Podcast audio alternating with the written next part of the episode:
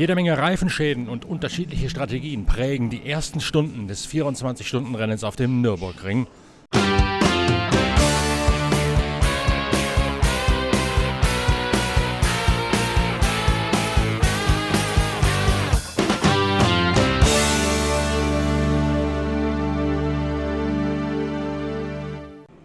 Es ist ein außergewöhnlich zerfahrenes Bild, das sich in der Anfangsphase der 24 Stunden auf dem Nürburgring ergibt. Der Grund dafür sind immer wiederkehrende Reifenschäden, jeweils hinten links bei verschiedenen Autos aus der Spitzengruppe. Lediglich zwei Marken sind von diesen Reifenschäden bislang verschont geblieben, als die Sonne in der Eifel untergeht, nämlich die Mercedes und die BMW. Querbeet durch alle anderen Marken hindurch haben sich diese Reifenschäden eingenistet und erfordern immer wieder Eingriffe auch an die Abstimmung, um künftig solche Reifenschäden hinten links zu vermeiden. Raffaele Marciello übernimmt direkt nach dem Start in seinem Mercedes die Führung vor Marco Mappelli im Lamborghini von Abt, dann Maro Engel und David Pittard im Fricadelli Ferrari. Mappelli und Pittard gehen dann an den jeweiligen AMG vor ihnen vorbei und okkupieren die Plätze 1 und 2, während Maro Engel schon relativ bald Raffaele Marciello von Platz 4 verdrängen kann. Bei den, Box, bei den ersten Boxenstopps kommen sowohl die AMG als auch Pittard bereits nach fünf Runden rein, verzichten jeweils auf einen Fahrerwechsel. Mappelli bleibt eine Runde länger draußen und übergibt dann an Calvin van der Linde.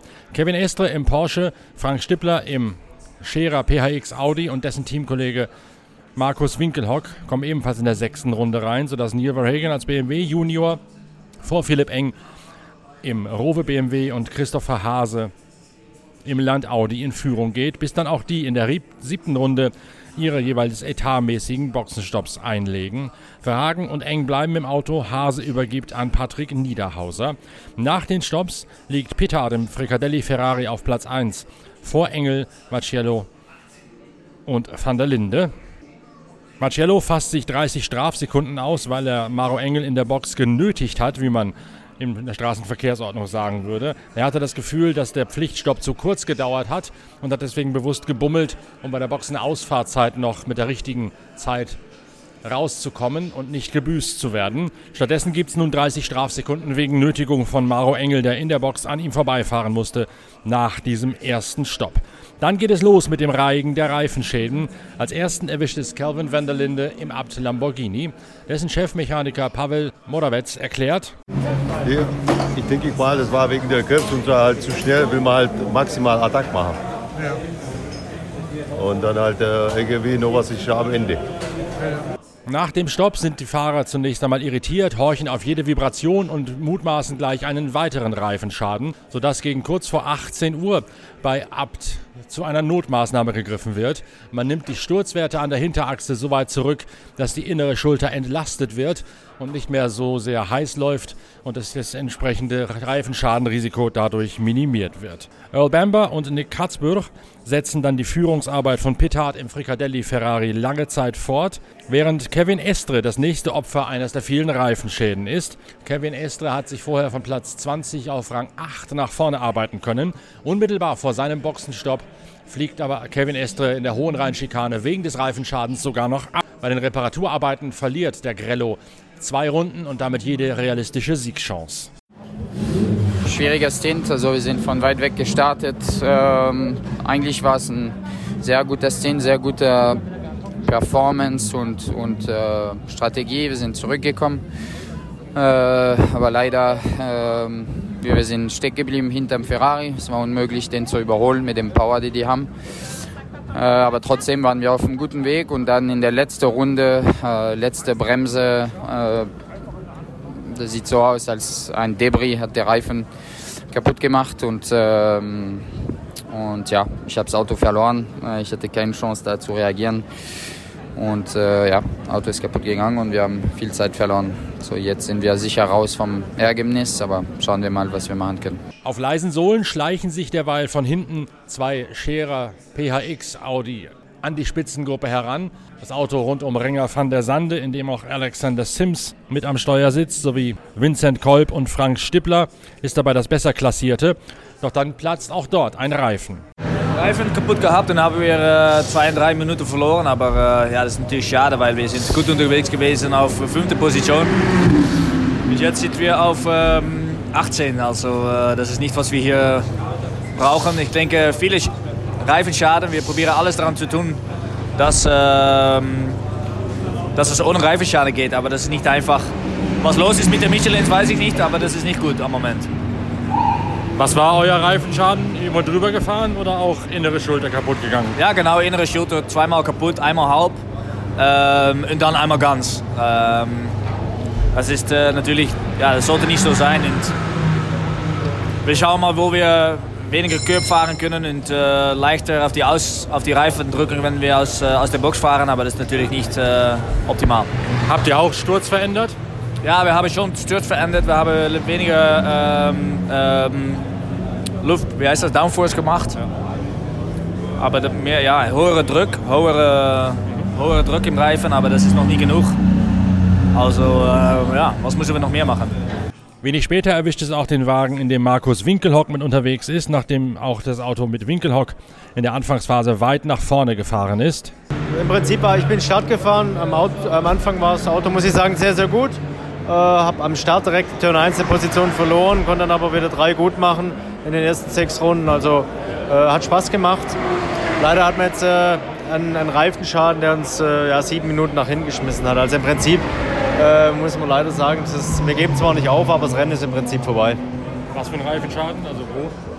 Ganz ehrlich, ich weiß es gar nicht. Äh, ich war oben in der Lounge, ich habe es halt nur mitgekriegt, dass wir einen Reifenschaden hatten und äh, muss ein bisschen repariert werden und ja, ist schade. Kim-Louis Schramm, Michele Beretta, Ricardo Feller und Winkelhock müssen sich danach ebenfalls von ihren Siegchancen verabschieden. Lange Zeit sieht es dann so aus, als könnte der Fricadelli Ferrari problemlos das Tempo an der Spitze diktieren und dem Rennen seinen eigenen Rhythmus aufdrängen. Dann allerdings bei Sonnenuntergang platzt auch dem Ferrari, nachdem gerade Earl Bamber übergeben hat, ein Reifen hinten links. Und auch dort dauert die Reparatur relativ lange. Und danach haben die Mercedes zunächst einmal das Geschehen im Griff. Allerdings schwer zu lesen, weil sie auf unterschiedlichen Strategien unterwegs sind. Fabian Schiller in einem Mercedes und Frederik Werwisch in einem Scherer PHX sind auf den ersten beiden Positionen. Je nach Anfall der Boxenstopps sind es aber dann die anderen beiden aus der Spitze kommenden Mercedes mit Maro Engel, Jules Guenot und Daniel, Daniel Juncadella auf der einen Seite und Pohlmann, Raffaele Macciello, Luca Stolz und Eduardo Mortara auf der anderen Seite, die die Führungsarbeit übernehmen. Dahinter beißt sich das Rowe-Team auf der Rolle des besten Verfolgers fest. Das Auto mit Augusto Fahrfuß ist das besser klassierte der beiden Rowe-Autos. Naja, wir sind von 32 nach vorne gefahren, wir sind jetzt auf P, P6 und P10. Soweit ist alles noch in Ordnung. Mit einer normalen Strategie oder mit irgendwelchen Offsets, um da nach vorne reinzukommen? Wir, es sind viele, viele Offsets irgendwo da. Es gibt, glaube ich, mindestens vier verschiedene Strategien, gerade die von allen möglichen Teams gefahren worden sind. Ja, kann man gar nicht so sagen. Also ist, wir sind sicherlich nicht in Führung liegend. Ähm, jetzt, äh, die Mercedes sind schon ziemlich weit weg da vorne. Ja, aber mal schauen.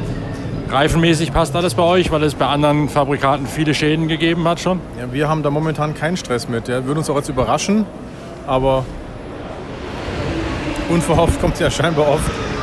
Porsche präsentiert sich dagegen arg gerupft. Nicht nur der Grello ist durch den Reifenschaden weit zurückgefallen. Das Car Collection Auto, in dem der Australier Matt Campbell unterwegs gewesen ist, nach einem Ausrutscher von Matt Campbell sogar ganz zurückgezogen, weil die Reparatur sehr lange gedauert hat und man die Sinnlosigkeit des Unterfangens eingesehen hat. Damit ist aus Porsche-Sicht das Team von Sven Schnabel das am besten klassierte, mit Joel Eriksson, Tim Heinemann, Nico Menzel und Martin Raringer als einzig ernstzunehmender Verfolger der der Dunkelheit dominant wirkenden Mercedes. Teamchef Sven Schnabel sagt, ja, für die 44 eigentlich ganz gut. Wir liegen momentan auf P8, nicht Boxenstopp bereinigt. Also wir liegen irgendwie 5, 6, Gott weiß was.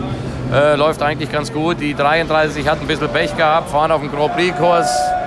Hat uns einer rumgedreht, dann mussten wir über Grand Prix reinkommen, äh, Auto checken und und und, hinten links und hinten rechts einen Schaden. Ja, haben wir natürlich einen Haufen Zeit verloren. Ihr habt am Anfang die Strategie gesplittet gehabt. Welches Auto war mit welchen Reifen unterwegs? Ähm, die 44 war mit Medium unterwegs, die 33 war mit Soft unterwegs. Na, es war vorher gesagt, es soll bewölkt sein oder bewölkt werden und, und, und. Deshalb haben wir gesagt, komm, wir versuchen es einmal so und wir versuchen es einmal so. Aber dem Medium war die bessere Wahl letztlich. Der Medium war zu diesem Zeitpunkt die bessere Wahl, ja. So geht's in die Nacht hinein beim 24-Stunden-Rennen auf dem Nürburgring und wir beobachten das Geschehen natürlich weiter. Die Strecke wird kühler, sodass die Reifen theoretisch weniger Stress ausgesetzt sein dürften. Allerdings gibt es auch relativ viele Code 60 Phasen momentan gerade, bei denen die Reifen dann weiter abkühlen, der Reifendruck zusammensackt und dann beim Überfahren der Randsteine die Reifen komprimiert werden, sodass auch dort eine mögliche Erklärung gesucht wird für die Überbelastung der jeweiligen Innenschultern hinten links. Wir bleiben am Ball und melden uns wieder mit der nächsten Ausgabe von Pitcast, dem Podcast eurer Lieblingszeitschrift Pitwalk, wenn es was zu berichten gibt. Bis dahin, tschüss. Schön, dass ihr dabei gewesen seid. Euer Norbert Ockenger.